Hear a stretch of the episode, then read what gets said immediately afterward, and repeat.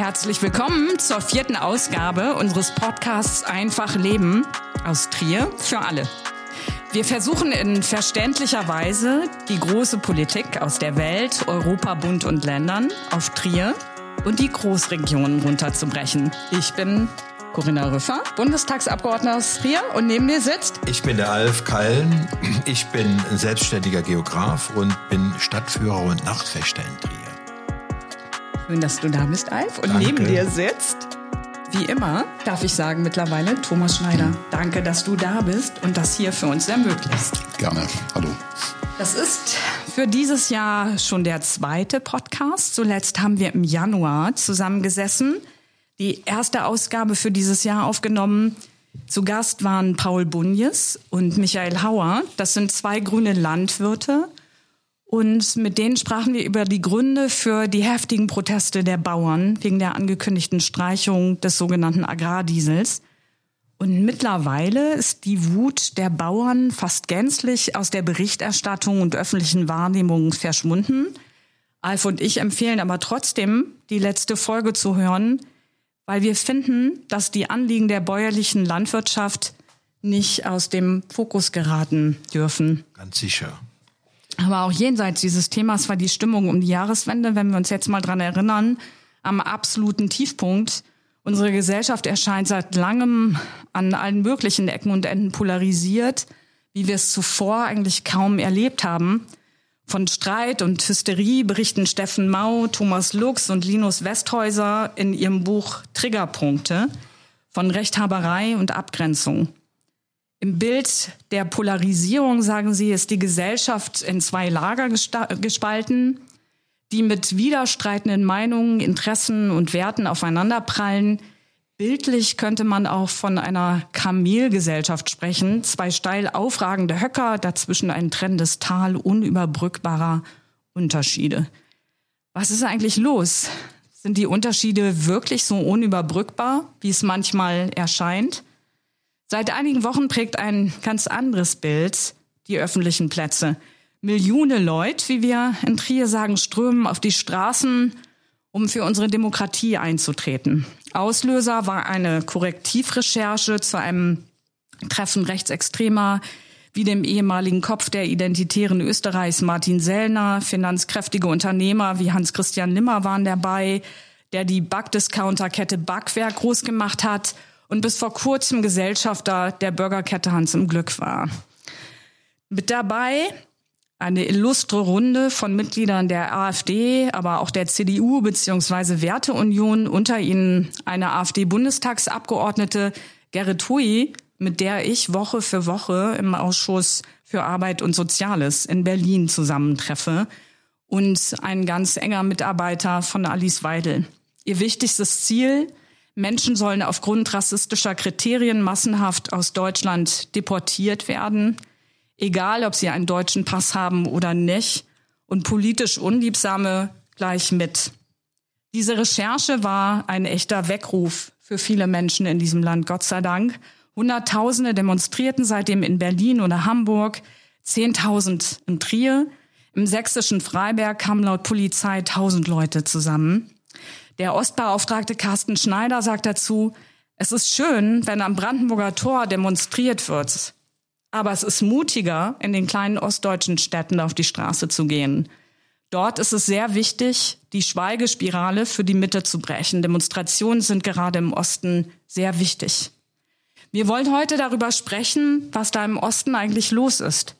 In den Umfragen zu den anstehenden Landtagswahlen in Brandenburg, Sachsen und Thüringen liegt die AfD jeweils auf dem Spitzenplatz und könnte, wenn es richtig dumm läuft, sogar die absolute Mehrheit erreichen. Aber es wäre natürlich vollkommen naiv, das Problem auf die ostdeutschen Länder zu schieben und so zu tun, als gäbe es im Westen sowas wie eine demokratische Immunisierung. Ihr hört, es gibt ganz schön viel zu besprechen und das wollen wir tun heute mit zwei wunderbaren Frauen. Mit Ann-Sophie Bohm, der Landesvorstandssprecherin der Grünen Thürings. Sie ist uns aus unserer Partnerstadt Weimar telefonisch zugeschaltet. Herzlich willkommen an Sophie. Und uns Vielen Dank für die Einladung. Sehr gerne. Wir sind ganz glücklich, dass du dabei bist. Und uns gegenüber sitzt Nancy Poser, die vielen Zuhörenden als Richterin und Inklusionsaktivistin bekannt sein dürfte.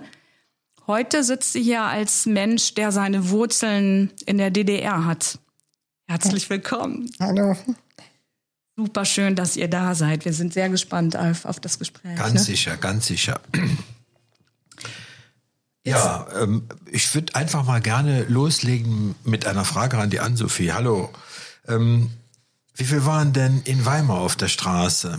Waren diese Demonstrationen, die wir hier gerade besprochen haben, auch in Weimar festzustellen? Wie viele Leute waren da? Also in Weimar war die Resonanz auch gut. Wir hatten innerhalb einer Woche zwei Demos, eine an einem Montagabend. Ähm, die Schätzung, ähm, glaube ich, so auf drei, 4.000 Leute, die da waren haben äh, leider Montagabends immer noch äh, sehr hartnäckige Montagsdemos. Ähm, dann war das auch gut da, wieder mal auch eine Art Gegendemo zu haben. Und dann hatten wir noch eine Samstag äh, auch mit einem sehr breiten Bündnis aufgerufen. Da waren auch so zwei, dreitausend Leute, die die Stadt gelaufen sind. Also da gab es schon auch einen ähm, wirklich guten Rückhalt. Aber man muss auch dazu sagen, dass, glaube ich, Weimar auch innerhalb Thüringens noch eine der Städte ist, wo Zivilgesellschaft leichter zu äh, mobilisieren ist als andere Städte. Und in diesen kleinen Städten, wo es auch wirklich einen Unterschied macht, ob man auf die Straße geht, wo es auch wirklich Mut erfordert, da kommen diese Demos jetzt auch an. Und das ist eben wirklich großartig. Super. Ja. Eine Frage auch an die Nancy, sonst kommt die gar nicht zu Wort. Wir haben jetzt schon eine Stunde geredet genau. oder so und die ist noch gar nicht zu Wort äh, gekommen. Nancy, du bist aus Hoyerswerda. Richtig. Ähm, kannst du dich noch erinnern, du musst ja noch Kind gewesen sein, als ähm, diese Demonstrationen vom 17. bis 23. September 1991 in Hoyerswerda waren. Das war der Zeitpunkt, als Hoyerswerda überall bekannt war, völlig zu Unrecht sehr negativ dargestellt. Das, das war ja, das waren ja keine Demonstrationen, das war ja Gewalt äh, gegen Asylbewerber, oder nicht Asylbewerber, damals waren es vor allem die ähm, vietnamesischen Gastarbeiter und, und andere Gastarbeiter. Ähm, ja, daran erinnere ich mich. Ich erinnere mich allerdings auch daran, dass es tatsächlich nicht nur die, es war ja schlimm genug, dass, dass es da anfing, aber dann, wir hatten Busse aus München, aus Dresden, aus Hamburg, aus ganz Deutschland auf den Wiesen um die Stadt herum und es war dann als Austragungsort ähm, von rechts wie von links als äh, Kampfgebiet da irgendwie auserkoren worden. Und ähm, ja, das war tatsächlich natürlich eine schlimme Zeit und ähm, hat der Stadt natürlich auch den entsprechenden Ruf eingebracht, den sich allerdings die Stadt gerade auch wieder ähm, ja, ähm, äh, darstellt, dass es nicht ganz unberechtigt ist, wenn man die Zahlen sieht, die da in den Umfragen ähm, so hervorkommen. Wie, wie sehen die Zahlen aus? Ja, da sind auch über 30 Prozent AfD. Woran liegt das? Ja, es gibt verschiedene Gründe dafür, glaube ich. Also ich, ich denke, wie du vorhin schon richtig gesagt hast, es ist ja kein reines ostdeutsches Problem, ähm, sondern die Tendenz, die ist ja überall in Deutschland zu sehen, die ist allerdings auch in anderen Ländern ja zu sehen, in den anderen europäischen Ländern, USA, das ist ja, das, man kann ja gucken, wo man will und da ist halt die Frage, woran diese, diese generelle Stimmung liegt. Und weiß nicht, also ich habe da so eine Theorie. Ich denke manchmal ist es vielleicht, dass Menschen einfach nicht mit dem schnellen Wandel der Zeit mitkommen irgendwie. Also mit diesem, durchs Internet und durch diese ganzen Entwicklungen, Digitalisierung der letzten ja, zwei Jahrzehnte vorwiegend, ähm, viele Menschen, glaube ich, einfach das nicht packen und an Altem festhalten und an konservativ und darüber hinaus, also einfach dann ins Extreme abschwenken, um sich an irgendwas festzukrallen. So, das, so kommt mir das manchmal vor, dass man da deshalb überall diese Tendenzen hat, halt ähm, in diese Richtung. Warum das jetzt im Osten so wirklich besonders schlimm ist und, und diese hohen Zahlen, das, glaube ich, hat viel damit auch zu tun, wie das nach der Wende gelaufen ist ähm, weil man da durch die Wiedervereinigung, die ja eigentlich keine Vereinigung, sondern eine Angliederung war, ähm, hat man, glaube ich, das ähm, ein Volk geschaffen oder eben einen Volksteil geschaffen, der sich als Bürger zweiter Klasse immer gesehen hat nach der Wende, Da ist die Massenarbeitslosigkeit erstmal eingebrochen. Von den Dingen, die sich viele erhofft hatten, ist vieles für sie persönlich nicht eingetreten. Ähm, weil sie dann zwar vielleicht nach Mallorca reisen konnten, aber das Geld nicht mehr dafür hatten. Also das, ähm, und es wurde eigentlich alles aus dem Westdeutschen übergestülpt. Also es, ja, bei uns wurden ja die Straßen umbenannt, bei uns wurden die Behörden alle besetzt mit Chefs aus dem Westen sozusagen. Ähm, deshalb gibt es bei uns auch den bösen Ausdruck des Besserwessis. Also das ähm, ist dieses Bild, was vermittelt wurde. Und da wurde einfach die Lebensleistung der Menschen dort überhaupt nicht mehr gewürdigt. Und das, glaube ich, gab irgendwie in dieser, in dieser kollektiven Seele so, so ein Knick und so ein, ich weiß auch nicht, wie man das, wie man das ausdrücken kann, dass einfach ähm, die Menschen da gar keine Identität mehr richtig haben und sich jetzt dann auf solche rechten Werte besinnen, die, ähm, wo sie meinen, dann, dann wieder ein Wir-Gefühl haben zu können und, und auch wieder was zu sein. Ja? Ist das bei dir, Ann-Sophie, ähnlich zu beurteilen oder hast du dann einen anderen Blick darauf?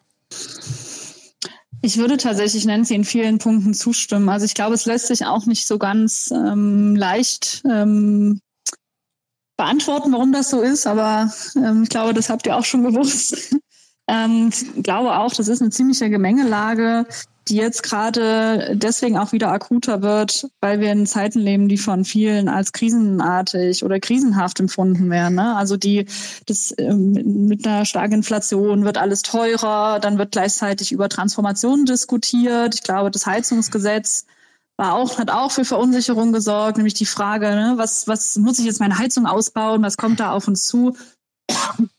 Und ähm, das sorgt eben dann auch dafür, dass ähm, Leute sich nochmal mehr ähm, ja, ähm, nach rechts orientieren, dass sie vielleicht eine rechtspopulistische Einstellung, die sie vorher auch schon hatten, dann stärker wahlentscheidend machen und äh, sich an äh, Dinge klammern, wie es ja Nancy auch gesagt hat, die ihnen vermeintlich Halt geben. Und ich würde auch zustimmen, dass die Erfahrung, also zumindest nehme ich das so in meiner Arbeit viel wahr, wenn ich mit Leuten äh, spreche, dass die Erfahrungen durch die bei der Wiedervereinigung tatsächlich für viele auch sehr prägend waren und noch gar nicht kollektiv aufgearbeitet sind. Bei manchen auch Traumata hinterlassen haben, wie Nancy gesagt hat, ja, die Lebensleistung, die auf einmal weg war, die nichts mehr galt, dann die ähm, Unsicherheit, die wirtschaftliche, dass ganz viele Leute ihren Job verloren haben und sich komplett neu erfinden mussten. Teilweise die Beruf, nicht mehr in dem Beruf arbeiten konnten, den sie gelernt haben. Und ähm, ich glaube, deswegen ist auch Veränderung bei vielen, die in der DDR sozialisiert wurden, die die Wiedervereinigung miterlebt haben, ähm, deswegen ist auch Veränderung, glaube ich, bei vielen sehr negativ behaftet. Weil es hat ja vor dem also es hat ja, haben ja die wenigsten wirklich ernsthaft damit gerechnet, selbst dann bei den äh, großen Protesten auf der Straße, dass dieser Staat wirklich äh, kollabiert und aufgelöst wird. Ähm, das können wir rückblickend natürlich leicht, also vielleicht so beurteilen, aber wenn man mit Leuten äh, spricht, dann äh, haben das ja viele auch nicht kommen sehen, weil es ja dann sehr plötzlich ging. Und das heißt, bei vielen ähm, ist das auch noch so verknüpft, dass so von heute auf morgen, wenn sich viel verändert, auch alles anders sein kann, dass der Staat, in dem man gelebt und auf, äh, gelebt hat und aufgewachsen ist, auf einmal weg ist, die Währung und auch alles oder vieles, was man ja auch für ähm, richtig ähm, gehalten hat, weil man so aufgewachsen ist, auf einmal weg ist. Und das ist, glaube ich, eine Situation, wo dann so eine Rechtsstimmungsmache mit so ganz einfachen Antworten, die ja rechte Parteien geben, nochmal viel, viel leichter verfängt. Ja, ähm, ich höre immer raus, dass ähm, diese Wendezeit immer noch in den Köpfen spukt. Nun, wenn ich mir die Altersstruktur anschaue, selbst äh, Nancy, ihr seid Kinder gewesen oder die meisten, die heute in den neuen Bundesländern leben, haben diese Zeit ja gar nicht mehr so ak aktiv erlebt, sondern vielleicht vom Hörensagen über ihre Eltern oder Großeltern. Aber mittlerweile ist eine ganze Generation oder anderthalb Generationen sind nachgewachsen nach 1989 und sind die nicht mehr da? Sind die im Westen? Oder was ist das Problem? Denn offensichtlich wählen ja auch sehr viele junge Leute rechts und ultrarechts. Also ich glaube, das ist natürlich eine Sozialisierung. Und wenn man von den Eltern das immer erzählt bekommt, ähm, wie man behandelt wurde, wie schlimm das ist, und ähm, das, das prägt ja. Also das ist, glaube ich, die, die Gesellschaft übernimmt das ja. Abgesehen davon ist es noch gar nicht dann so lange her, weil wenn ich die Generation meiner Eltern sehe, die leben ja überwiegend noch da. Ähm, das sind ja viele und das ist ja schon noch die Mehrheit, die das miterlebt hat. Und ich würde selbst sagen, meine Generation, ich bin jetzt 44 und ich war bei der Wende 10. Ich habe das schon ganz bewusst miterlebt und auch die Dinge, die in dem Jahr und in den Jahren danach passiert sind, war ja meine Teenagerzeit. Natürlich habe ich das mitbekommen. Natürlich habe ich gemerkt, wie alle Leute auf einmal um mich herum, bei uns war in jeder Familie jemand arbeitslos. Also es waren 25 Prozent hatten wir in der Stadt Arbeitslosigkeit. Ne? Aber heute nicht mehr. Nein, aber damals. Und dieses, dieser Bruch, der da bei den Menschen passiert ist, dieses Gefühl und diese Verzweiflung, die habe ich ja auch miterlebt. Und Was jetzt sehr interessant ist, was können wir heute dafür tun, um diese Wunden im Nachgang nochmal zu heilen? Also was wäre die Aufgabe? Das ist eine sehr gute Frage. ähm, also ich würde auf jeden Fall das, was Nancy gesagt hat, auch nochmal bekräftigen. Wir haben in, in Thüringen konkret, und es geht, glaube ich, in anderen ostdeutschen Bundesländern ähnlich, ist etwa ein Drittel der Bevölkerung 60 Jahre und älter. Also es ist schon noch ein ganz schön großer Anteil, ähm, der auch wirklich in nennenswerten Zeiträumen auch in der DDR gelebt hat und aufgewachsen ist. Ähm, und ähm, was ich nur noch mal äh, sagen will, ähm, das sind alles total wichtige Punkte, ne? auch die Verunsicherung der Menschen ernst zu nehmen und dass sie andere Sachen erlebt haben. Das heißt ja aber nicht, dass man deswegen automatisch äh, deswegen eine gute Erklärung dafür hat, äh, sehr rechts zu wählen. Ähm, da ähm, ja, müssen wir, glaube ich, auch in der öffentlichen Debatte immer ein bisschen aufpassen. Äh, ich erlebe das, das ja auch, wenn viel drüber gesprochen wird, die, der Frust und sowas, aber Trotzdem ist es ja keine Entschuldigung dafür, eine menschenverachtende äh, Partei äh, zu wählen.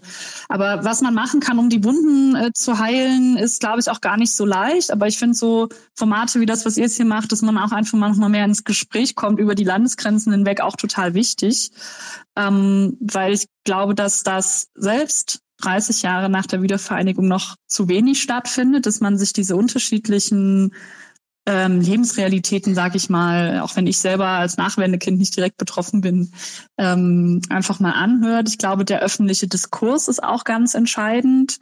Ähm, ich muss gestehen, dass ich dem Buch von Dirk Oschmann auch vieles, dass ich das nicht teile, was er äh, geschrieben hat, aber er hat ja auch äh, zu Recht darauf hingewiesen, dass der öffentliche Diskurs immer noch eher nicht gesamtdeutsch geprägt ist, sondern mit einer westdeutschen Sicht auf Ostdeutschland. Und das wird, glaube ich, auch vielen ähm, vielen nicht gerecht und ist dann auch mitunter eine recht äh, defizitorientierte Sicht auf den Osten, äh, ohne auch drüber zu sprechen, dass es ja auch total toll ist und dass wir auch Sachen haben, wo wir anderen Ländern voraus sind, weil wir zum Beispiel bei den Studierenden eine super Betreuungsquote haben, also Studierende und Profs, weil wir ein super ausgebautes Netz an Kinderbetreuung haben, eine ganz hohe äh, Frauenerwerbsquote äh, etc. etc. Und ich glaube, das würde schon auch was äh, machen, wenn man ähm, ja wenn dann auch ein bisschen hier und ein bisschen positivere Berichterstattung wäre. Äh, ich glaube das auch und sehe ähnlich, gerade diese Sachen wie Kinderbetreuung oder Schulsystem. Ähm, es wagt sich ja bis heute kaum einer an Politiker in der Öffentlichkeit mal zu sagen, ähm, das war toll in der DDR, das müssten wir mal überlegen, ob wir das übernehmen, ob wir das nicht vielleicht in der Richtung doch mal stärken können, so wie das früher bei euch war. Also einfach dieses, dieses Anerkennen auch, dass es gute Sachen gab. Also dieses Anerkennen, dass die Leute nicht alles schlecht und alles falsch gemacht haben im Osten. Erzähl doch mal, was so gut daran war. An der Kinderbetreuung. An der Beispiel. Kinderbetreuung, am Schulsystem. Ja, Wie hast du das persönlich erlebt? Natürlich. Also ich meine, ähm, bei uns gab es ja erste bis zehnte Klasse ähm, gemeinsam und dann elfte, zwölfte Klasse als erweiterte Oberschule, wo man das Abitur machen konnte. Und dadurch gab es eben nicht diese frühe Aussortierung von Kindern nach der vierten Klasse, sondern es blieben alle zusammen auf einer Schule.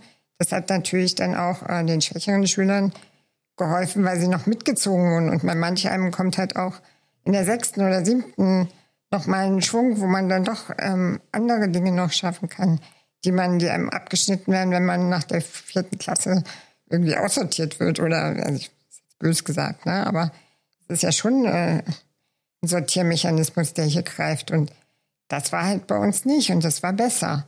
Das kann ich so sagen. Oder die Kinderbetreuung. Wenn ich das hier sehe, ich habe ähm, bei mir als Assistenten halt auch Beschäftigte mit Kindern, die auf die Kita angewiesen sind, wo dann äh, nach großem Kampf irgendwann einen Kita-Platz bis 17 Uhr hier gibt, ähm, was ja erforderlich ist, wenn man nun mal Vollzeit arbeiten geht. Ähm, und dann äh, fängt es auf einmal an, ja, holen Sie bitte die Kinder ab. Äh, wir haben nicht genug Personal und dann doch wieder nur bis 3 Uhr. Und ja, dann, dann kann ich halt nicht arbeiten gehen. Also das ist halt, solche Unsicherheiten, die gab es halt da nicht. Wie hast du die Schulzeit persönlich erlebt? Warst du an der Förderschule? Gab es die überhaupt in der DDR? Wie ist die Wahrnehmung gewesen von Menschen mit Behinderung? Also ich war tatsächlich an der Förderschule ähm, für Körperbehinderte, wo wir aber einen normalen Lehrplan hatten. Also das war ganz normale Regelschul. Ähm. Wir hatten auch ähm, bei uns dann schon relativ früh, ich glaube 87 oder 88, ähm, die Rückwärtsintegration sozusagen. Also bei uns wurden dann in jede äh, Klasse an der Förderschule zwei bis drei nichtbehinderte Kinder aufgenommen, die halt dann den Vorteil kleinerer Klassen hatten und eben bei uns an der Schule mitlernten. Das ist interessant, das habe ich noch nie gehört. Corinna. Ja, wir diskutieren das heutzutage. Es gibt auch so ein paar Beispiele, die so wie zarte Pflänzchen irgendwie auch ganz gute Erträge ja. bringen. Aber dass es das in der DDR gab, das ja, nee, ist mir neu. Natürlich ja. nicht. Ja. da ist keiner. Aber ich war ja auf der Schule und das war so. Und wir hatten halt dann zwei, drei nicht behinderte Kinder in der Klasse und ähm, das ging halt ganz gut, weil es halt ein ganz normaler Lehrplan war und die hatten halt wirklich dann auch den Vorteil, dass sie da eigentlich einen kleineren Klassenverband hatten. Wir waren dann zwölf Schüler oder sowas, also kleine Klassen. Das war halt ganz gut. Und wir hatten halt weiterhin trotzdem die Vorteile von, ja, wir hatten ein Therapiezentrum dran, wir hatten eine Arztpraxis dabei, wir hatten ein Schwimmbad, eine Sporthalle.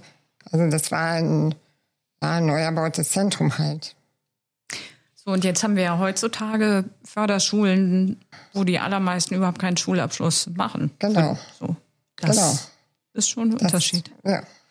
Eine ganz blöde Frage zwischendurch. Hast du auch Sorbisch lernen müssen oder konntest du das? Nee, also bei uns gab es tatsächlich in der Stadt auch eine Schule, wo man Sorbisch lernen konnte, aber auf der war ich halt nicht.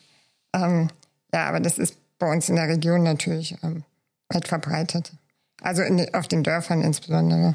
Ja, ich war überrascht. Ich habe die äh, in der Vorbereitung hier zu diesem Podcast habe ich einiges nachgelesen es ist ja fast als zweisprachig in, in Hoyerswerda noch äh, in den offiziellen Seiten. Das finde ja. ich schon interessant. Also Straßenschilder steht dann auch immer drunter irgendwie Droher. Die Straße hat als Angabe dann noch. Ja, Oder? wir kommen nochmal auf Weimar zurück. Ann-Sophie, du hörst uns immer noch zu. Ja. Ja, das ist toll. Ähm, ich habe auch, ich lese immer gerne über meine Städte oder über meine Partnerinnen und Partner. Äh, Weimar ist ja unsere Trierer Partnerstadt, schon zur Zeit der DDR gewesen. Wir waren also, ich mhm. glaube, die Nummer zwei nach Eisenhüttenstadt war Trier und Weimar. Also wir sind darauf damals ganz stolz gewesen und es lief auch gut an. Unmittelbar nach der Wende gab es äh, sehr, sehr große Austausche aus Trier und Weimar, also bis hin zu Bands, die von einer Stadt in die andere gezogen sind und dort ihre Auftritte hatten. Das ist so ein klein wenig eingeschlafen. Aus mhm. meiner Sicht, vielleicht ist es auch gar nicht so, wäre es nicht toll, wenn wir uns da mal wieder etwas näher kämen. Nicht nur auf der grünen Seite, sondern grundsätzlich. Ja, denke schon. Also ähm, ich kann auch von Weimarer Seite sagen, dass ich die Städtepartnerschaft mit Trier als eine empfinde, die auch wirklich sehr tief verankert ist. Also vielleicht auch wirklich dadurch, dass sie eben schon so lange äh, besteht und die tatsächlich auch einen hohen äh, Stellenwert hat. Ja, also ich glaube, dass Trier Partnerstadt ist, wissen auch in Weimar sehr viele. Ähm, wir haben ja, wie sicherlich ihr in Trier auch, auch noch ein paar andere Partnerstädte und ähm, ja, da könnte, glaube ich, der Austausch nochmal intensiviert werden. Mindestens dann durch Corona ist dann viel, manches auch nochmal äh, eingeschlafen, aber würde ich auf jeden Fall zustimmen. Das wäre schön, es wieder ein bisschen enger zu machen. Dann machen wir das doch. Auf jeden Fall. Wir haben ja schon äh, zumindest auf Kreisverbandsebene die eine Partnerschaft geknüpft neulich auf der Bundesdelegiertenkonferenz. Das, das hat mir die, die Nancy, die, die andere Nancy erzählt. Die Nancy Rehländer hat das erzählt. Genau. Mhm. Ja, die kommt übrigens auch aus, aus Thüringen. Ne? Ja, aber nicht, dass jetzt alle durcheinander kommen. Ja, das Mit den ganzen schlimm. Nancy's. Nein. ja, das ist auch schön. Also diese Nancy's kommen alle aus Thüringen. Nein, Ich komme aus Sachsen. aus Sachsen. Die Nancy Poser kommt aus Sachsen. Das ist schön. Ich finde das mit den Partnerstädten tatsächlich auch so eine Sache. Die gibt's ja so ein Stück weit inflationär, ne? wenn wir überlegen, wie viele Partnerstädte Trier hat. Aber man kann die alle, glaube ich, gar nicht gleichmäßig pflegen. Und so einen Fokus zu bilden und zu überlegen, was ist auch zu einem bestimmten Zeitpunkt einfach ähm, gewinnbringend, ja. Und jetzt gerade mit Blick auf die Landtagswahlen, mit Blick auf die gesellschaftliche Stimmung, glaube ich, wäre schon gut von Trierer Seite einfach mit den Weimarern in einen engen Austausch äh, zu kommen. Ich glaube, es würde beiden Seiten sehr, sehr gut tun. Ja, ähm, wie gesagt, ich fand es auf jeden Fall auch sehr äh, bereichernd. Ich würde mal sagen, in Weimar lag in letzter Zeit der Schwerpunkt ein bisschen mehr auf den internationalen äh, Städtepartnerschaften, die natürlich auch gut und, äh, und wichtig Die, sind. da, die, aber da wären, die da wären von Weimar aus. Ähm, wir haben eine mit Samosch äh, in Polen beispielsweise. Wir haben, da gab es öfter mal Austausch in letzter Zeit. Wir haben auch äh, Blois in, ähm, in Frankreich, ja. äh, Siena haben wir noch in Italien und wir haben jetzt auch, äh, es gab jetzt gerade Versuche noch, oder nee, wir haben jetzt auch äh, mit Schokwa in der Ukraine noch eine Städtepartnerschaft äh, begonnen. Da gab es eben über die Verbindung mit Samosch auch mal, mal Hilfstransporte oder Hilfsgütertransporte von Weimar aus nach Schokwa. Und es gab eigentlich auch Bestrebungen, noch eine Partnerstadt in, in Israel, ähm, ja, eine Partnerschaft da aufzubauen. Das war dann aber ähm, in letzter Zeit auch noch mal ein bisschen eingeschlafen und in so einer ähm, Kriegssituation auch gerade etwas schwierig. Ach so, und wir haben natürlich noch Hemmenlina. Entschuldigung, ich darf nicht Hemmenlina in Finnland vergessen. Sehr gut. Jetzt, äh, der Alf ist ein bisschen neidisch. Der interessiert sich, glaube ich, für all diese Städte auch. Aber nochmal zurückkommend auf Weimar. Du bist ja da Stadtratsmitglied und was uns natürlich aufgefallen ist in der Vorbereitung ist, wie stark die Grünen im Weimarer Stadtrat sind. Ja, Wie, wie erklärt ihr euch das? Macht ihr so tolle Arbeit? Natürlich. nee, ähm, äh, da sind wir natürlich auch sehr froh drüber und ähm, wir sind jetzt zur letzten Kommunalwahl 2019, wenn auch knapp, aber wir sind äh, stärkste Kraft geworden erstmals und das Genau ist natürlich auch Trier. Genau wie wir Ja. in Trier. Es läuft alles parallel. Wunderbar. Das kann kein Wunderbar. Zufall sein.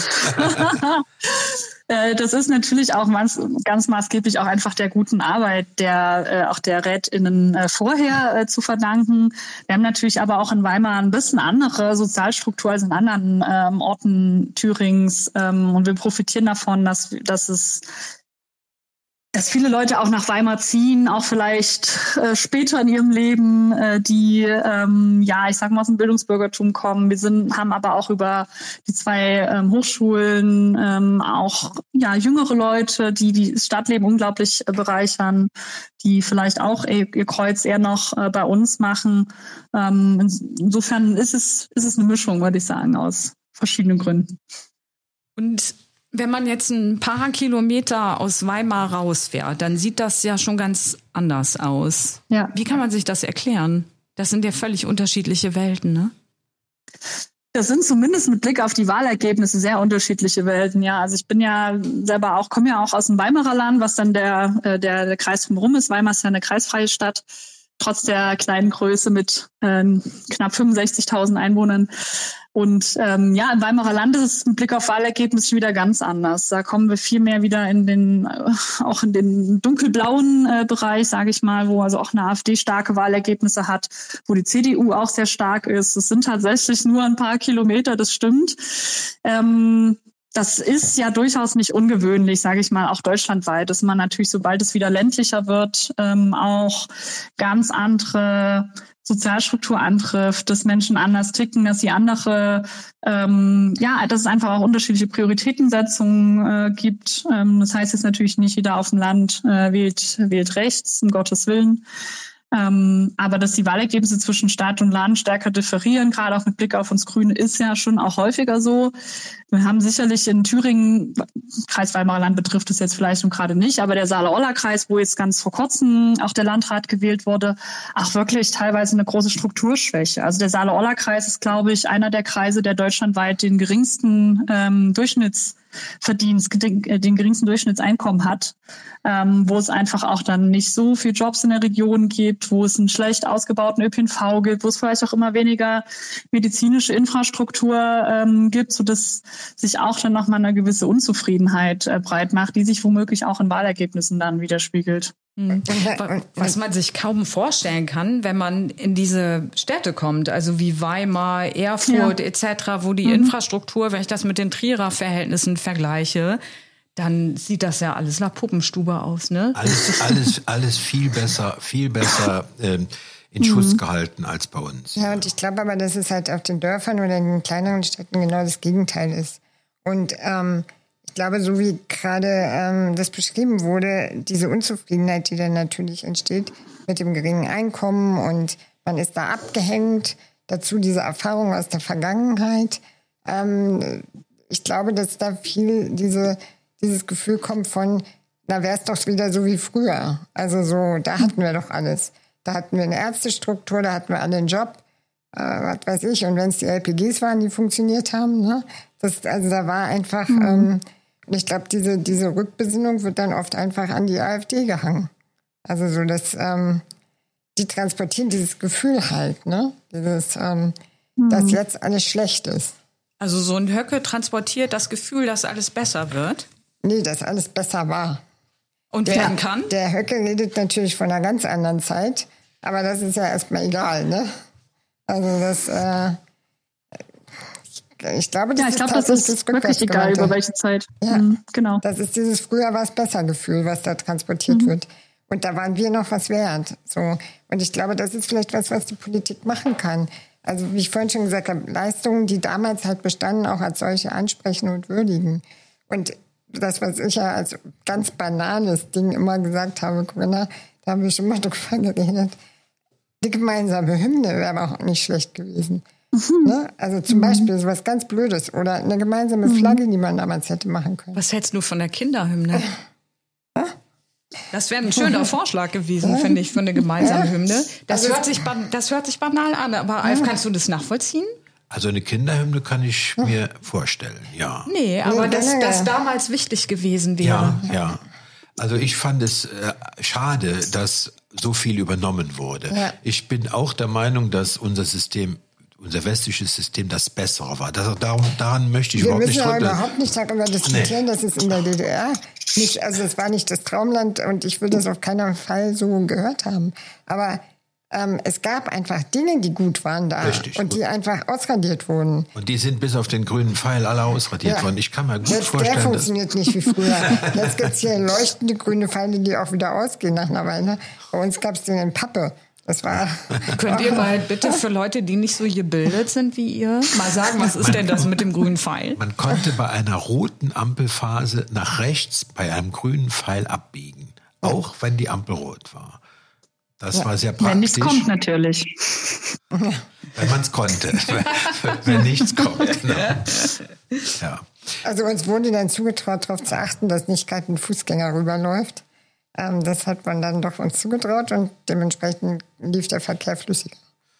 Nun, wenn, ein, wenn dann ein, sagen wir, ein ostdeutscher Kleinwagen ankam, der kam auch nicht mit der Geschwindigkeit an, wie, wie heute westliche SUVs. Also ich glaube tatsächlich, dass das auch ähm, rückblickend ein großer Fehler ist, dass äh, es ja nur ein Beitrittsgebiet war, ne? also ja. quasi die ehemalige DDR der BRD nur beigetreten ist. Äh, man muss aber auch sagen, dass das damals ähm, der politische Wille war, ja, auch der, also zumindest wie er sich dann in den Wahlergebnissen niedergeschlagen hat, hat ja, ist ja, ist ja die CDU auch äh, sehr stark aus den ähm, Wahlen nach der Wiedervereinigung her hervorgegangen und die hat eben genau das auch angestrebt und, äh, und versprochen. Aber ich glaube, das war den ähm, Leuten nicht Beitritt. bewusst. Den genau, Leuten genau. nicht bewusst, dass genau. es ein Beitritt werden würde. Genau, und sie haben sich naja, als ebenbürtig gesehen. Zumindest die, äh, zumindest die Nachwirkungen waren ihnen bestimmt nicht bewusst. Ne? Also es würde, hätte bestimmt keiner gesagt, ich stimme jetzt dafür, dass unsere ganzen Betriebe hier hops gehen, sondern ähm, ne, das war sicherlich damals auch, ich will ja gar nicht sagen, die CDU hat es aus Böswilligkeit gemacht. Das war einfach ihr, ihr, ihr Programm. Die Leute haben es gewählt und so ist es dann äh, gekommen. Aber sicherlich konnte man damals auch noch nicht abschätzen, was das alles für Folgen nach sich zieht, auch für eine Wirtschaftsstruktur im Land und sowas. Ja, wir müssen auf einen Punkt noch zu sprechen kommen. Was soll jetzt geschehen? Wir, in Ostdeutschland stehen drei große Landtagswahlen vor der Tür. In ganz Deutschland die Europawahl oder in ganz Europa die Europawahl. Ich glaube, in Thüringen und in Sachsen gibt es auch Kommunalwahlen. Ist das richtig? Mhm. Ja. So, also wir haben also ein super Wahljahr vor uns und wir möchten am Ende des Wahljahres nicht mit einem Ministerpräsidenten Höcke in Thüringen da stehen. Was meinst mhm. du, Ann-Sophie, hat der eine Chance oder hat er keine? also ähm, wenn man jetzt gerade hier so sich mit Leuten unterhält, und jetzt jetzt nicht nur Leuten, die politisch aktiv sind, ähm, dann haben viele wirklich große Sorge vor der Wahl in, im September. Ähm, vollkommen zu Recht. Nicht nur weil ja AfD bei über 30 Prozent steht in den Umfragen, sondern eben genau wegen dieser Frage, was kommt dann?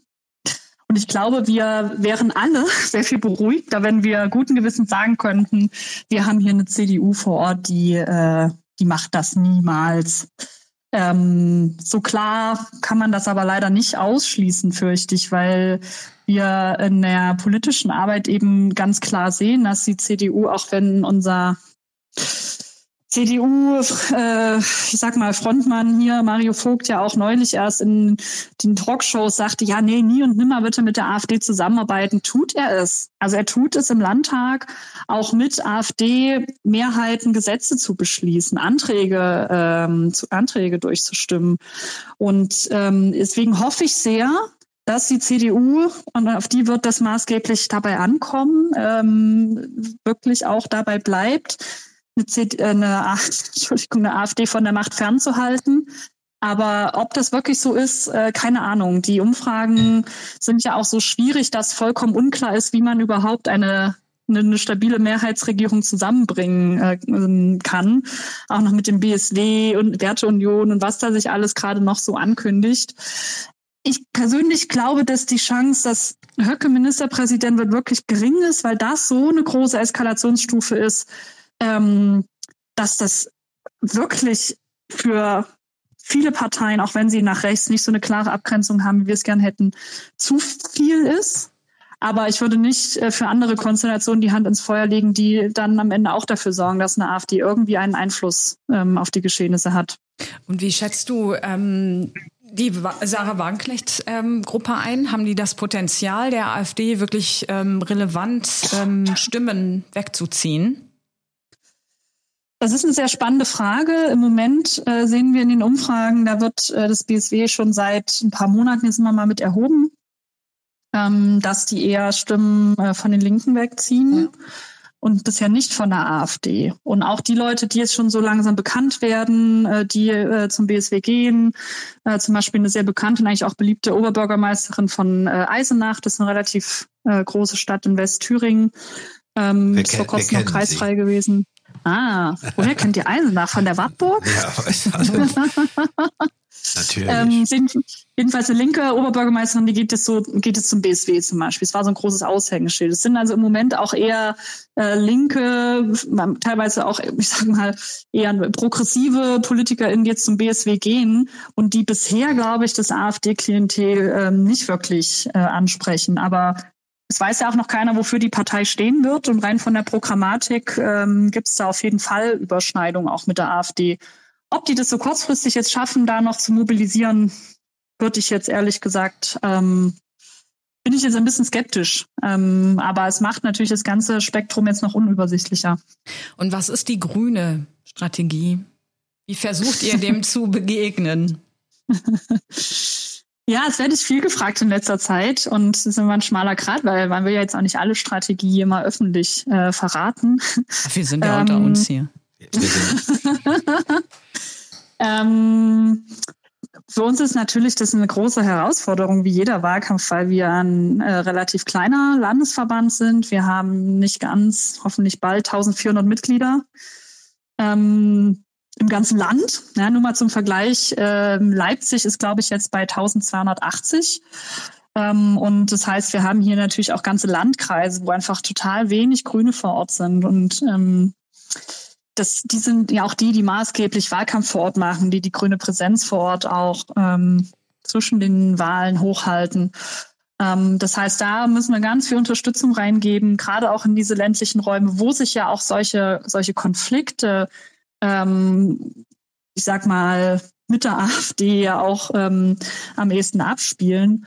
Ähm, wir versuchen natürlich ja auch schon länger, aber in Wahl, im Wahlkampf ganz intensiv, ganz viel einfach unterwegs zu sein und mit Leuten ins Gespräch zu kommen weil sich viele Vorurteile, die es, glaube ich, uns gegenüber hier so gibt, nur, also meiner These nach, nur in solchen Gesprächen auch ausräumen lassen. Ich glaube, hier gibt es einfach auch super viele Leute, die haben nie so richtig Berührungspunkte gehabt mit Grünen, weil wir eben auch nicht so viele sind. Das heißt, wir müssen raus, raus, raus, mit Leuten reden.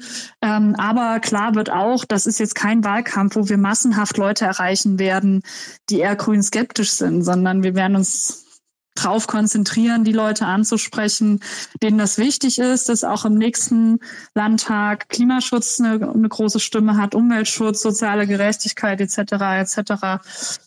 Und das wird nicht leicht. Nancy, hast du einen Rat? An die Grünen? Ja. Schwierig. Also ich kenne ja nur nicht die Region, meine Eltern leben ja da noch und das ist extrem schwierig. Also da Leute für Grün zu mobilisieren. Das ist natürlich auch, also ich kenne es jetzt aus der Region, wo ich herkomme, ist halt natürlich die Braunkohlegegend. Ähm, mhm. Da ist es natürlich noch schwieriger, weil einfach ähm, da doch auch ein großer Teil der Schuld an dem Sterben der Braunkohle den Grünen gegeben wird. Und das mhm. für die Menschen vor Ort die größte Katastrophe ist von ihrem Empfinden. Ähm, insofern ist es da sehr schwer für Grün zu mobilisieren. Und davon mal ganz abgesehen, wenn man die Leute dafür mobilisieren will, jetzt demokratische Kräfte zu wählen, mhm. wenn du jetzt mal oder wenn ihr zweimal in eure Freundeskreise, Verwandtschaft blickt oder so, wie geht ihr mit Leuten um, die sagen, naja, wir wählen dann halt die AfD? Also was oft äh, hilft, ist ähm, Zitate der AfD bringen also was Herr Höcke so von sich gegeben hat beispielsweise, dann wirklich mal ähm, mit Quelle aufzulisten, ähm, sodass vielleicht bei einigen zumindest dann noch bewusst wird, dass das nicht ähm, die richtige Form des Protestwählens ist, die sie da gerade ähm, überdenken. Ähm, wen man, glaube ich, nicht mehr abholt, sind die Leute, die schon tatsächlich da richtig drin hängen in diesen Netzwerken. Also ich ähm, finde halt auch diese, diese ganzen Telegram- und TikTok-Gruppen, TikTok-Gruppen relativ äh, gefährlich, ähm, weil das so eine Bubble ist, aus der man die Leute kaum mehr rausbekommt. Also da hilft auch Argumentieren oft nicht mehr. Und das ist, glaube ich, Fake News wird ein Riesenproblem oder ist natürlich schon ein Riesenproblem, aber das wird immer schlimmer werden und man kann dagegen kaum ankommen. Also das. Ähm, du machst uns ja richtig Mut hier. Ja, ich bin da gerade selber relativ ratlos. Ähm, und das geht mir allerdings nicht nur, also vorwiegend mit Bekannten aus dem Osten so, aber es gibt natürlich auch hier Leute, wo man dann ähm, die Accounts sieht und denkt sich, das kann doch jetzt nicht ernst sein. Ähm, mit wem folgt der denn da? Das, das ist doch, ist doch Wahnsinn, das ist doch eigentlich ein netter Kerl. Und den mochte ich doch immer wie kann der denn da jetzt so abdriften? Und also ich finde das auch auf der menschlichen Ebene dann wirklich schwierig. Und wie gesagt, manche erreicht man noch, indem man wirklich mal ganz konkret ähm, zeigt, was gesagt wird. Nicht irgendwelche Schwabbelblasen, sondern wirklich konkrete Zitate, konkrete Fakten. Mit Fakten ist es schwieriger als mit Zitaten, weil Fakten ja immer angezweifelt werden neuerdings. Ähm, insofern ähm, ja, dass man wirklich Belege hat, was, was, wo die sich selbst entlarven. Das äh, ist, glaube ich, das Einzige, was noch hilft. Ja, hm, das aus, würde ich auch sagen. Aus beiden Stimmen höre ich schon raus, dass das Gespräch entscheidend ist. Also wenn ich mir unseren Wahlkampf, der ja im Kommunalwahlkampf jetzt vor der Tür steht, ähm, so gibt es meiner Ansicht nach nur äh, die Marschrichtung, dass man ähm, von Tür zu Tür geht. Alles andere wird schwierig. Seht ihr das auch so an, Sophie? Also ich glaube, man muss das nochmal unterscheiden. Ähm, lange Zeit ähm, galten ja AfD-WählerInnen überwiegend als ProtestwählerInnen. Das ist durch. Ähm, das sagt uns auch die Forschung. Natürlich gibt es auch immer noch Leute, die das aus Protest wählen, weil, keine Ahnung, sie alles andere blöd finden und sie den Etablierten was aus, eins auswischen wollen. Ähm, jetzt, wir haben aber eben auch einen wachsenden Bestand an Leuten, die die AfD nicht trotz ihrer Inhalte wählt, sondern wegen der Inhalte die ähm, gerade je bekannter wird, äh, dass die AfD wirklich faschistisch rechtsextrem ist, und das kann ich hier in Thüringen sehr klar sagen, der Landesverband gilt als gesichert rechtsextrem, dass sie das nicht davon abhält, die AfD zu wählen. Äh, wir haben beobachten auch, dass so vor einigen Jahren, da, ne, da galt, da, da war das gesellschaftlich auch viel weniger akzeptiert, Leute gesagt haben, ja, ich wähle die AfD, da war immer noch auch im Umkreis, im, im Nahumfeld irgendwie noch eher noch ein Protest, auch wenn die Ergebnisse damals auch schon hoch waren. Und jetzt ist es genau andersrum. Da sagen Leute einfach, ja, ich will AfD und andere sagt, ja, ich auch oder toll oder ähm, und dieser und Leute, die das eben, die in einer starken Opposition zu einer AfD sind, die trauen sich vielleicht dann auch weniger ähm, zu widersprechen. Wir hatten auch so vor ein paar Jahren noch ähm, eine große Ablehnung gegenüber Höcke als Person, dass Leute auch in den Umfragen oder im Gespräch gesagt haben, ja, also ich will ja die AfD, aber der Höcke, der ist mir eigentlich, ist der mir zu extrem. Und wir beobachten, dass es eine steigende Zustimmung zu Höcke auch als Person gibt, auch als Kandidat als Ministerpräsident ist immer jetzt noch nicht massiv, ne? Ähm, viel ähm, Zustimmung, aber sehr viel mehr als vor ein paar Jahren. Das heißt, da findet auch wirklich eine Radikalisierung äh, statt. Nichtsdestotrotz würde ich Nancy total recht geben. Ich glaube, das Einzige, was hilft, ist aufzuzeigen, was die AfD wirklich will. Gerade im wirtschaftlichen, im sozialpolitischen Bereich sind genau. das einfach unglaublich äh, grusliche Dinge, die die Menschen gar nicht auf dem Schirm haben. So mit Blick auf Mindestlohn, auf Renteneintritt.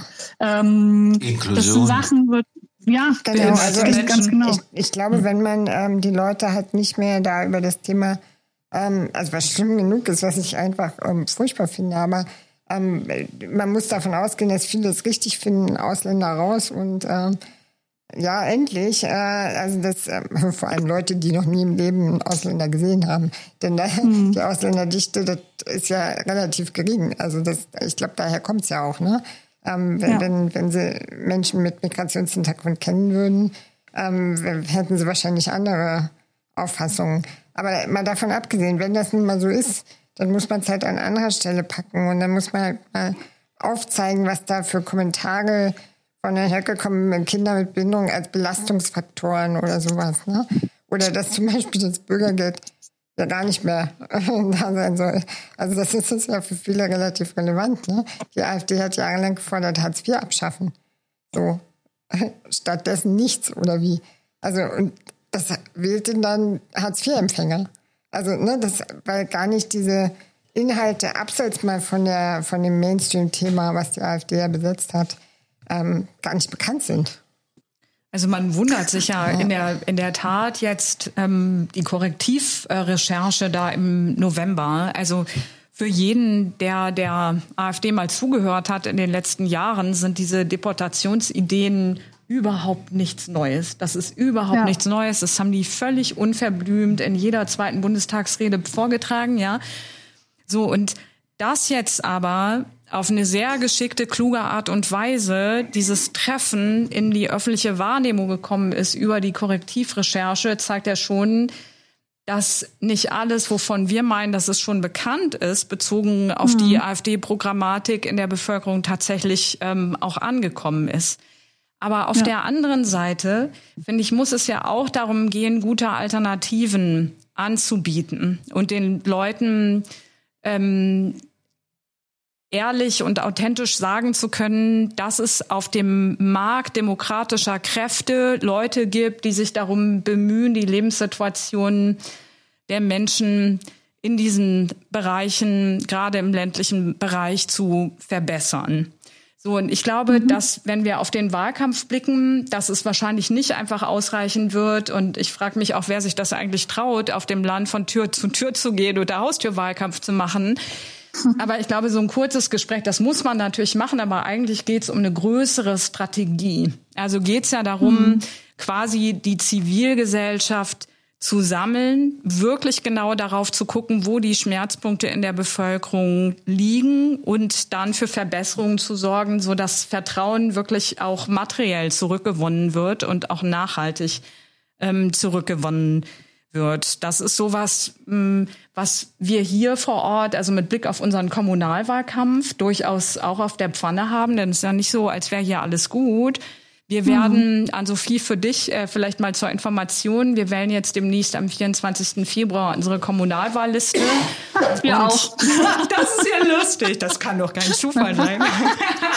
Und wir machen, mal gucken, ob ihr das auch macht, am zweiten, äh, dritten Workshop mit äh, ganz, ganz vielen unterschiedlichen Kräften der Zivilgesellschaft. Wir haben jetzt ungefähr 100 mhm. Einladungen rausgeschickt und wir wollen von den Leuten und da ist das Frauenhaus genauso eingeladen, ähm, wie die Handwerkskammer. Wir wollen von denen wissen, was die Erwartung eigentlich an eine gute Kommunalpolitik ist, ja, um mhm. von Anfang an nicht so isoliert als Grüne zu behaupten, wir wüssten alles schon von vornherein besser, sondern mhm. um die relevanten Kräfte damit reinzuholen. Und das würde mich schon mhm. auch interessieren ob da bei euch ein Potenzial liegt, denn immerhin bei den Demos mhm. in letzter Zeit, da sind ja beeindruckende Zahlen zustande gekommen bei der Beteiligung. Ja.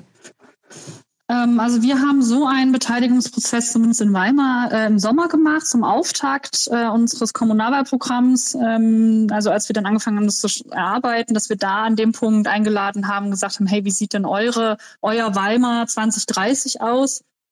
Und da haben wir auch ähnlich breit eingeladen, äh, wie, wie du es jetzt geschildert hast. Insofern auch Finde ich auch richtig, richtig guten Ansatz. Wir haben das beim Landtagswahlprogramm zumindest ausgewählt gemacht. In manchen äh, Bereichen in der Breite haben wir es äh, nicht geschafft. Das ist, glaube ich, schon ein ganz wichtiger Punkt, die Zivilgesellschaft da auch noch viel mehr zu aktivieren. Und ich bin enorm froh über die Kraft, die da gerade wieder reingekommen ist, weil wir haben das so beobachtet, ich würde sagen, letztes Jahr schon, dass da so eine Ermüdung da war. Ja, ähm, einerseits, ich meine, ich hatte es vorhin schon gesagt, ne, diese ganzen Krisen, die ja auch an Menschen in der Psyche nicht vorbeigehen, ähm, und dann auch so zunehmend dieses Gefühl der Hilflosigkeit. Die AfD wächst und wächst und wächst in den Umfragen. Und ähm, als zivilgesellschaftliche Organisation im Ehrenamt hast du das Gefühl, du kommst gar nicht mehr dagegen an. Und jetzt diese Demos zu haben, wo Leute irgendwie auf die Straße gegangen sind, die vielleicht noch nie bei einer Demo waren, das ähm, ist super Rückenwind genau jetzt für diese Zeit. Und jetzt muss man irgendwie gucken, dass man die Leute auch ein bisschen bei der Stange hält, dass vielleicht noch ein paar mehr sich auch ähm, irgendwo noch schaffen äh, zu engagieren und mit einzubringen, ähm, weil genau was du geschildert hast, ne, diese politische Vision auch zu vermitteln, also zu entwickeln und zu vermitteln, das finde ich total wichtig. Ich erlebe es halt manchmal so bei Leuten hier, gerade so in den ländlichen Räumen, gerade in den strukturschwachen Regionen, die schrumpfen, ähm, dass sie sich, dass sich manche gar nicht mehr vorstellen können, dass es tatsächlich auch anders sein kann. Da muss man ja auch sagen, dass Politik in den letzten Jahrzehnten da vielleicht auch einfach nicht, nicht gut war, ja, und äh, so einen Infrastrukturrückgang im ländlichen Raum auch zugelassen hat. Und dass sich Leute gar nicht vorstellen können, dass es kein Naturgesetz ist, dass der Bus so selten fährt, sondern dass man das auch anders machen kann, beispielsweise. Insofern äh, große Aufgabe, glaube ich, das im Wahlkampf auch äh, glaubwürdig zu vermitteln, dass es auch positive andere Ansätze gibt. Jetzt bin ich ja fast gewillt, über die Schuldenbremse zu reden, aber es ist nicht das Thema in diesem Rahmen, aber es würde sich jetzt eigentlich anbieten. Was uns natürlich interessiert, Alf, und mich eine große Diskussion ist im Moment die, ob uns ein AfD-Verbot weiterhelfen mhm. würde. Wir haben auch die Diskussion um Artikel 18, Wahlrechtsentzug mit Blick auf Höcke. Wie steht ihr mhm. dazu? Also dieses Wahlrechtsentzug für Höcke, ähm, bin, ich, es ist bei beiden dasselbe Problem. Ich habe bei beiden ähm, äh, das Problem, dass wahrscheinlich die Verbote nochmal Auftrieb geben würden denjenigen, die eh meinen, ihnen würde die Meinung verboten und sie wären in einem Diktaturstaat, wo sie ja nichts dürften, wo ihnen eigentlich klar sein müsste, allein, dass sie das sagen dürfen, zeigt das Gegenteil. Aber so weit denkt man dann nicht. Ähm, ich glaube, das ist das Problem ja an der Geschichte. Ähm, denn Andererseits muss man sagen, ich meine, die, die Väter vom Grundgesetz haben das ja nicht umsonst da reingeschrieben. Und wenn nicht für Höcke, für wen soll dieser Paragraph sonst gemacht sein? Also das ist ja, ähm, gut, ich meine, die USA kämpft ja gerade mit demselben Problem, ne? Also die haben ja genau dasselbe Problem quasi in, in anderer Form da. Ähm, da ist, sind eigentlich Schutzmechanismen da, ähm, wo wirklich gedacht wurde, dass die die Demokratie beschützen würden. Und dann wird davon nicht Gebrauch gemacht. Also ich habe das damals gedacht bei dem NPD-Verbotsverfahren, bei der Begründung, als es hieß, ja, alles schön und gut, ähm, verfassungsfeindliche Partei, aber sie hat nicht genug Gewicht, um die Demokratie aushebeln zu können, um der Demokratie schaden zu können. Dann dachte ich, ja, und irgendwann wird eine verfassungsfeindliche Partei kommen, die aber dann die Kraft hat, die Demokratie auszuhebeln, was aber bedeutet, dass sie auch genug Unterstützer haben wird. Und dann macht man es deshalb nicht mehr. Sehr kluger Gedanke. Und, und genau das ist hier. Und genau der Fall. das ist passiert. So, das, ähm, ich glaube halt, ähm, das sind einfach, ich, ich weiß ehrlich gesagt nicht, was richtig ist und wie man es entscheiden sollte. Ähm, wahrscheinlich, also das mit dem Höcke würde ich noch eher durchwinken als das andere, ähm, weil ich glaube, dass, ähm, dass es beim AfD-Verbot tatsächlich zu viele, wahrscheinlich zu viele Leute gibt, die es einfach nicht verstehen, ähm, dass da nicht in die Meinungsfreiheit eingegriffen wird oder in ihre Freiheiten eingegriffen wird. Ne? Also das ähm, halte ich für einfacher, das noch ähm, mit dem mit, mit Höcker als, als das mit der AfD. Also ich würde sagen, zumindest bräuchte man einen wirklich starken öffentlichen Diskurs diesbezüglich. Ne? Also jetzt einfach zu sagen, man stellt einen Verbotsantrag und schaut, wie das Bundesverfassungsgericht damit umgeht, das würde wahrscheinlich genau dazu führen. Aber ich glaube, es bräuchte wirklich eine gesellschaftliche Diskussion um das Thema und das auch sehr konkret. Ich glaube, Christoph Möllers heißt er, ein Verfassungsrechtler, der genau diesen Vorschlag unterbreitet hat und gesagt hat, man müsste jetzt tatsächlich das, was an Informationen, an Hintergrund da ist, koordiniert sammeln, einen Verbotsantrag vorlegen und anhand dieses Verbotsantrags dann sozusagen die Aussicht äh, diskutieren, weil das, glaube ich, im, als Fachdebatte laufen zu lassen und zu sagen, das Bundesverfassungsgericht wird schon richten, das hat natürlich genau diese Gefahren, weil zu viele Leute zu eng verbandelt sind mit der AfD. An-Sophie, was meinst du? Das ist spannend. Ich würde beide Sachen von euch genau gegenteilig sehen. Also ähm, die Debatte um den äh, Grundrechtsentzug für Höcke halte ich ehrlich gesagt für eine, für eine Scheindebatte, weil ähm, natürlich ist Höcke ein unglaublich gefährlicher äh, Mensch, ähm, der ein großes destruktives Potenzial hat, aber der ist lange nicht der Einzige. Es gibt Leute, die sind zwar vielleicht jetzt bundesweit nicht so im Fokus, die könnten mehr oder weniger direkt in seine Fußstapfen ähm, treten, auch als Wortführer. Und ähm, ich glaube, das würde nicht so viel ändern. Ich glaube, da vergeben wir uns ganz viel Ressourcen, wenn wir uns darauf konzentrieren.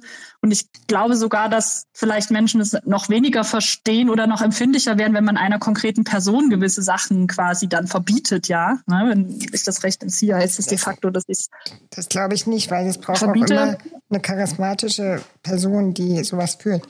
Ich meine, ich weiß ja, gar nicht, die, die, wie, wie hätte sich die NSDAP ohne Hitler entwickelt? Ich glaube, dass ich glaube für die für den harten Kern, ähm, ich meine, ich hatte es ja vorhin schon ein bisschen, ein bisschen skizziert, dass Höcke eigentlich für äh, manche AfD-WählerInnen, SympathisantInnen lange eigentlich auch ein Grund war, AfD nicht zu wählen. Und ich glaube mittlerweile, du hast halt auch darauf Bezug genommen, sind viele da in so einer Blase drin. Ähm, die brauchen gar nicht so dieses, gar nicht mehr so unbedingt dieses Charisma äh, was Höcke hat. Äh, falls das hat, weiß ich gar nicht, ob ich das so sagen würde. Und da gibt's andere Leute, die können diese Rhetorik genauso gut bedienen. Also ich glaube, das würde schlussendlich nicht so viel ändern. Ich glaube nicht, dass Leute nicht mehr die AfD wählen würden, wenn Höcke nicht mehr da wäre. Ich glaube, das ist ein, ist ein, ist ein Trugschluss und deswegen ähm, halte ich da ehrlich gesagt gar nichts von. Natürlich, man kann das juristisch untersuchen, wenn man zu dem Schluss kommt, okay, aber politisch glaube ich nicht, dass uns das weiterhilft. Ich war ganz lange ähm, Kritikerin oder ablehnt gegenüber einem AfD-Verbot, genau aus dem Grund, äh, den Nancy ja auch genannt hat, ähm, dass es einfach nochmal zu einer stärkeren Radikalisierung führt, dass die Leute, die sich jetzt eh schon abgehängt fühlen, ähm, und äh, nicht mehr so zugänglich sind für Demokratie, dann noch mehr abdriften, weil sie eben den Hintergrund nicht verstehen oder anders beurteilen. Ich glaube mittlerweile, wir haben gar keine Wahl mehr.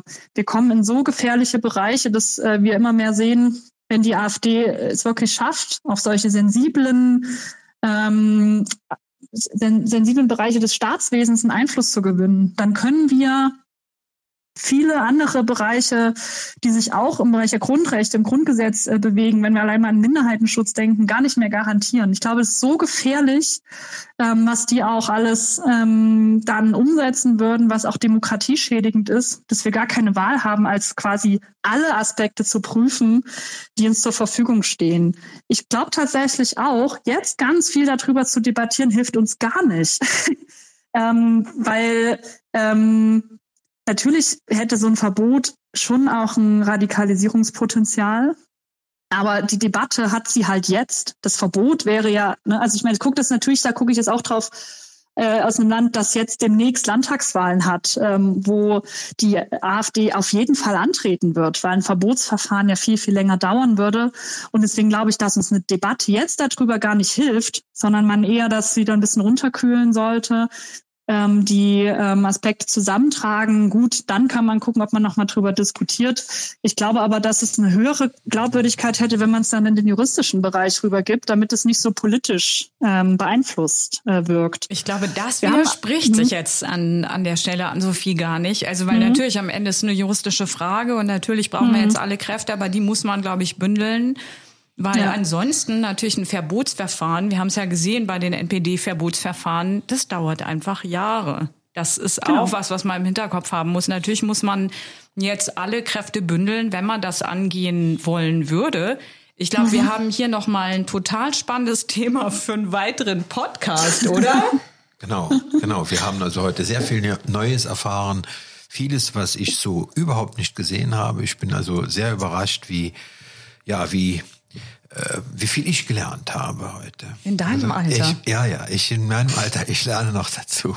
Also es war sehr schön, es war sehr spannend und ich denke, wir haben viele Themen heute angerissen, die für weitere Podcasts plural reichen. Das machen wir, oder? Das gehen wir an. Das gehen wir an. Und bis dahin werden wir wieder einfach leben. Wir werden einfach leben und wir werden an Sophie in Thüringen unterstützen. Ganz sicher. Danke. Und mit Nancy werden wir ganz viel darüber reden, wie wir Lösungen finden, um an Sophie ordentlich zu unterstützen. Und jetzt wünschen wir euch alles Gute. Einfach leben, nicht vergessen. Bis Ciao. Dann. Dankeschön. Danke. Tschüss.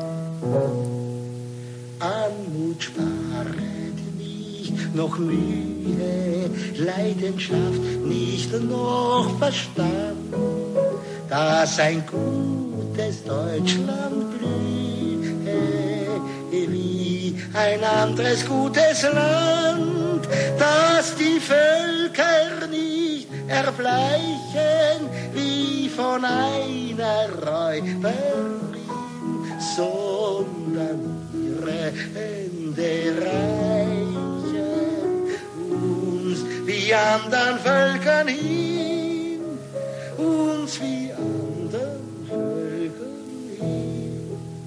Und nicht über nicht unter allen Völkern wollen wir sein, von der See bis zu den Alpen, von der Oder bis zum Rhein. Und weil wir dies Land verbessern, lieben und beschirmen wir's, und das Liebste mag's uns scheinen so wie anderen Völkern ihrs, so wie anderen Völkern